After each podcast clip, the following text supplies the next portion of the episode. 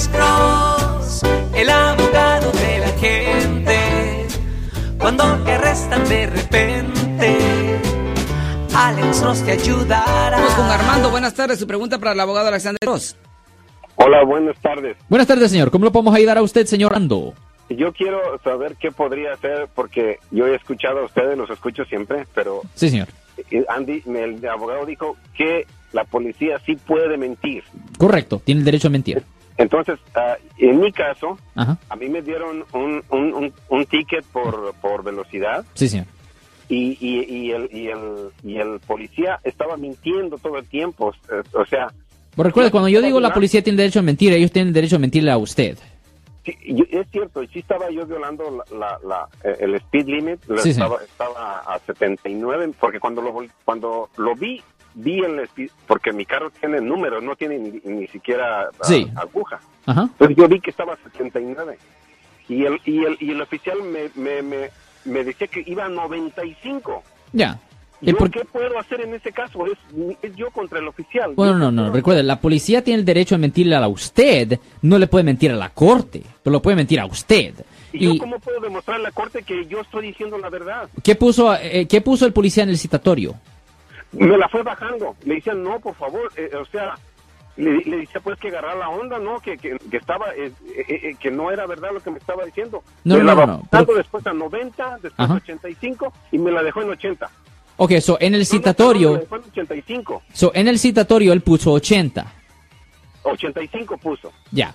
So, este es la, este es el, aquí es donde viene un dilema, ¿me entiende? Porque en la corte de tráfico, desafortunadamente, en la corte de tráfico, am, no hay fiscales ni nada así. So, es eh, la palabra suya, policía. Y eso es lo que, lo que es odioso de la corte de tráfico.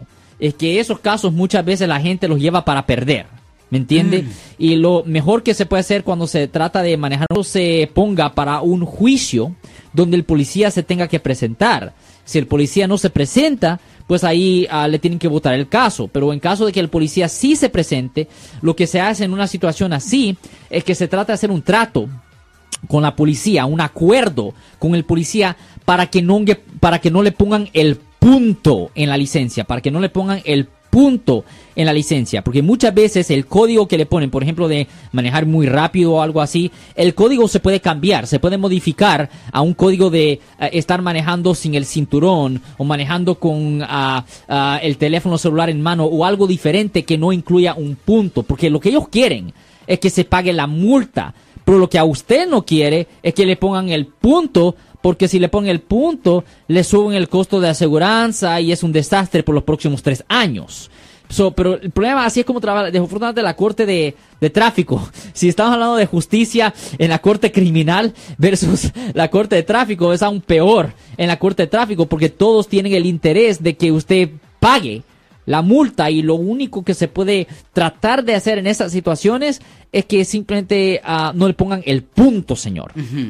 Porque, Ok, por el- por el- perdón, pero cuando yo voy al juez, Sí, señor. yo, yo sé que estaba violando la ley, pero no, Oye. no está, pero él, él está mintiendo. La Yo sé que está mintiendo. Pero el juez siempre le va a creer al policía en esas cortes, es el problema, ¿me entiende?